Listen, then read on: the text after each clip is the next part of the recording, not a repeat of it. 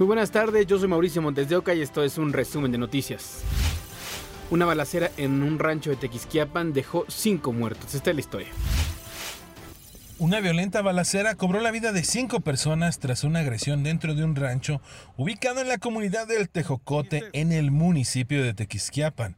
Así lo informó la Fiscalía General del Estado de Querétaro vía comunicado. En el documento se informó que una mujer perdió la vida en el traslado al hospital en la ambulancia, otra en una clínica del municipio y el resto pereció en el sitio del ataque. La información que fue brindada por la Dependencia de Seguridad Estatal refirió que por lo menos habría varias personas fallecidas, entre ellas dos mujeres.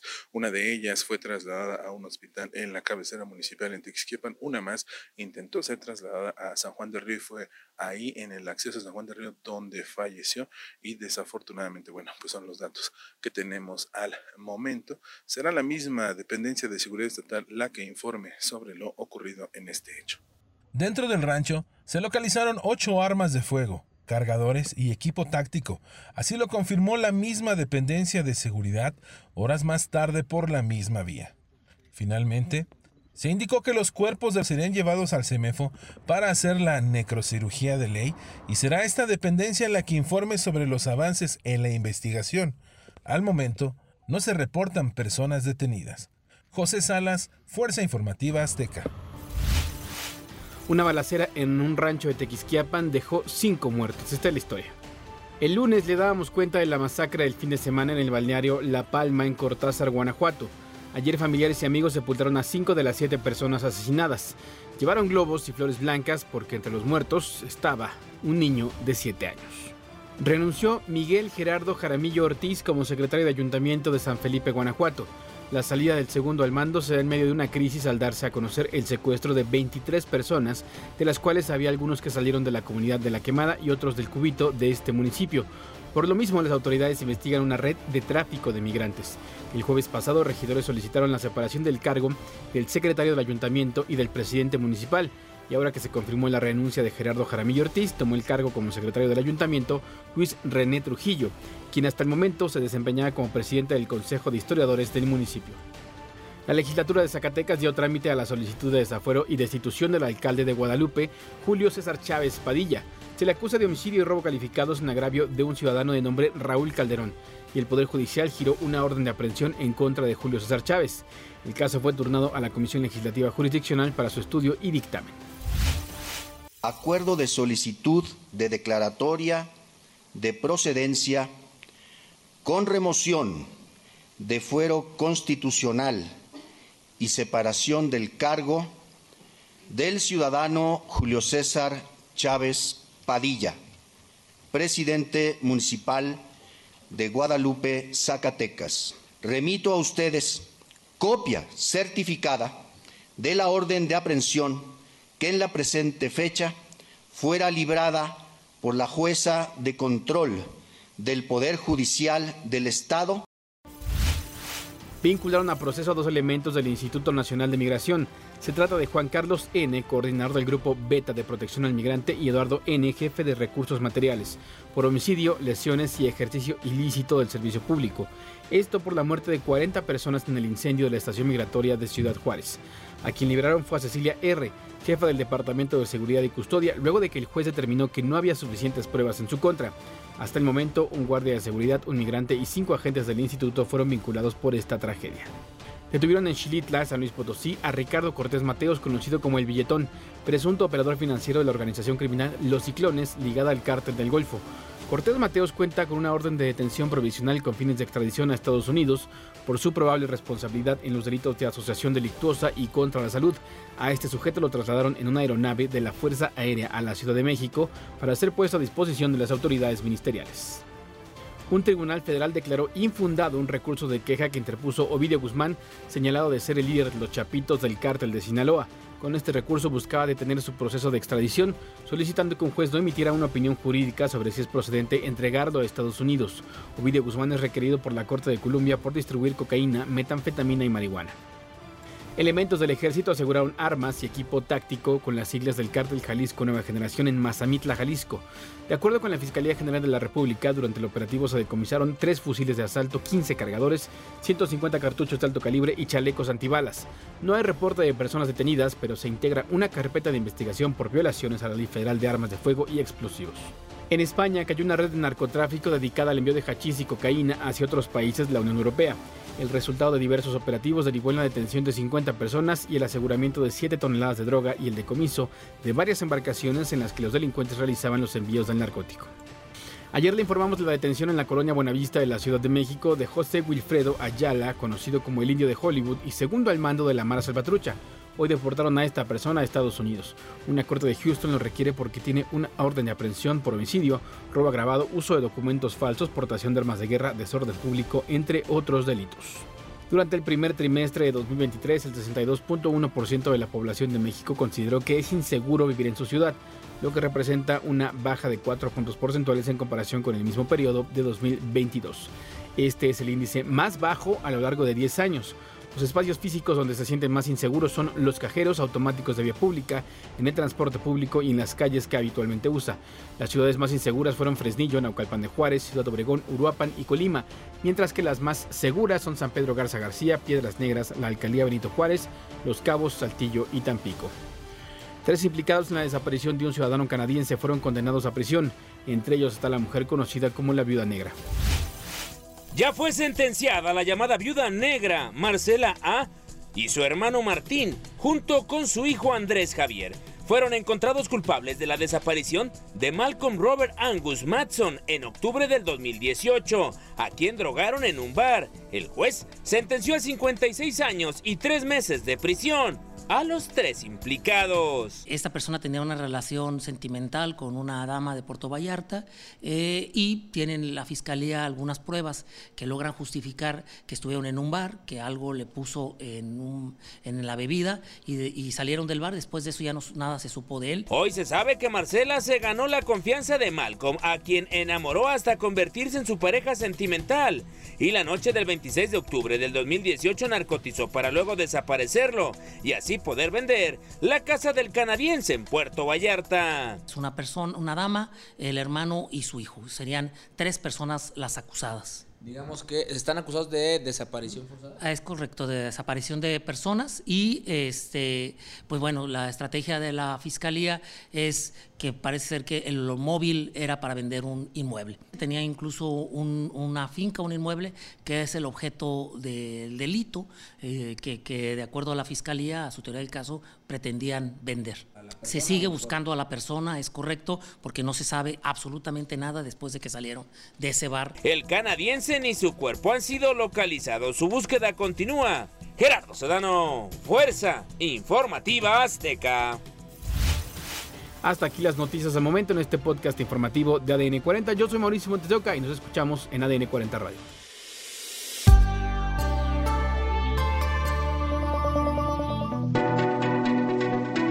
Este podcast presentado por VAS, la super app que te ofrece muchas y nuevas formas de pagar todo lo que quieras con tu celular. Olvídate de las filas y dedícate a lo que más te gusta ver tele en vivo, películas, escuchar música, podcast y estar siempre enterado de las noticias más importantes. Todo en un mismo lugar. Vas, la super app, con todo.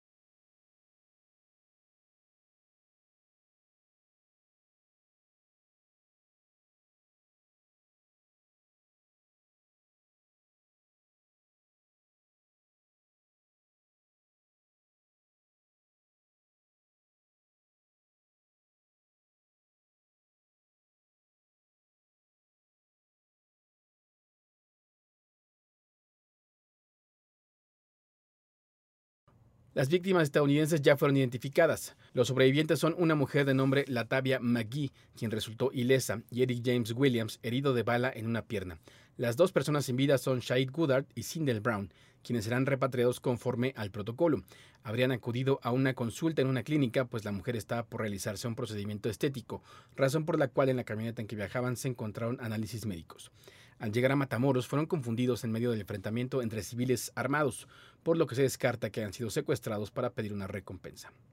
La vocera de la Casa Blanca, Karine Jean-Pierre, reiteró que lo sucedido es inaceptable, sin importar las circunstancias, y que se trabaja en conjunto con las autoridades mexicanas para esclarecer los hechos y dar con los responsables. Se realiza una audiencia virtual de Ovidio Guzmán López, alias El Ratón, en el juzgado adscrito al penal del Altiplano en el Estado de México. El objetivo es para darle a conocer la solicitud de extradición a Estados Unidos, donde se le requiere por el delito de asociación delictosa para distribuir cocaína, metanfetamina y marihuana en dicho país. Recordemos que el ratón, hijo de Joaquín El Chapo Guzmán, fue detenido a principios de 2023 en Culiacán, Sinaloa. Se llevó a cabo ayer la audiencia contra Sergio N., el chiquilín jefe de seguridad del restaurante de La Polar.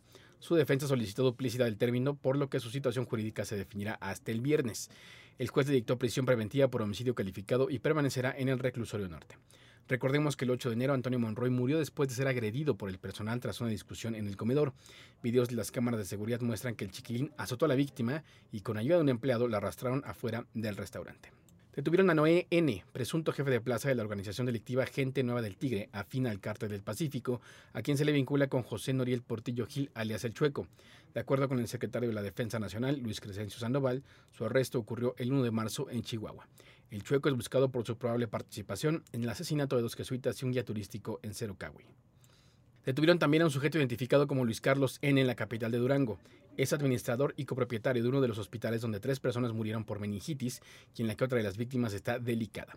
La Fiscalía del Estado detalló que Luis Carlos N. no dio cumplimiento a las normas oficiales de la Ley General de Salud y en omisión a su actuar es señalado por el delito de homicidio.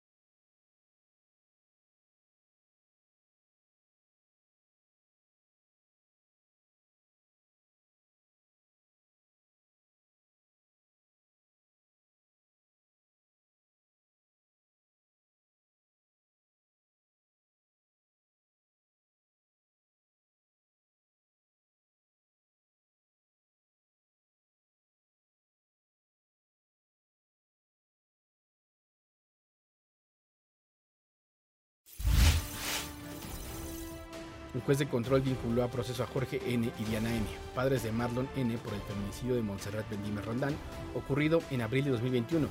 Se consideró que había pruebas contundentes de que ellos le ayudaron a su hijo a cometer el feminicidio. Se les dictó dos meses de investigación complementaria. Familiares de Montserrat solicitaron la acumulación de procesos que consiste en unificar en uno solo la terminación del mismo por una sola sentencia. Comenzó el tandeo de agua potable en cuatro zonas de León, Guanajuato y va a concluir hasta que llegue la temporada de lluvia. Autoridades informaron que el servicio se va a brindar de la siguiente manera. Lunes, miércoles y viernes para Gran Jardín y Valle del Campestre. Martes, sábado y domingo será turno de Chaveste y Los Castillos. Serán 15.860 usuarios de 97 colonias del municipio a quienes les va a tandear el agua debido al bajo nivel de la presa Papalote.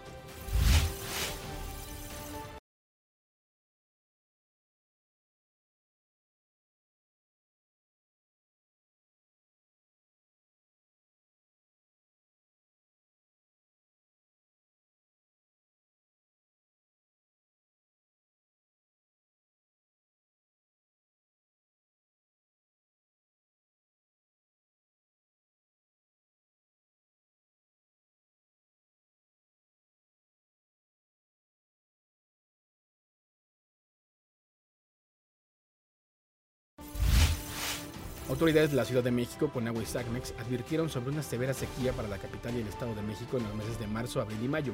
Esto se debe a que las presas del sistema Cutzamala se encuentran por debajo de la línea. Las alcaldías más afectadas serán Milpalta, Tláhuac, Xochimilco, Gustavo Madero, Luciano Carranza, Iztacalco, Iztapalapa y Tlalpan. Para atender la temporada de estiaje, las dependencias y organismos se comprometieron a ahorrar agua. El Servicio Meteorológico Nacional dio a conocer que se han registrado altas temperaturas en la mayor parte de México, para este martes se esperan máximas de 45 grados en los estados de Michoacán, Guerrero y Morelos y de hasta 40 grados en Nuevo León, Nayarit, Tamaulipas, Jalisco, Oaxaca, Veracruz, Chiapas, Campeche, Yucatán y Tabasco. En el Valle de México el termómetro podría llegar a los 30 grados y al sur del país se pronostican lluvias aisladas con la posibilidad de chubascos. En Yucatán se registran temperaturas extremas y se pronostica que alcancen hasta los 40 grados Celsius.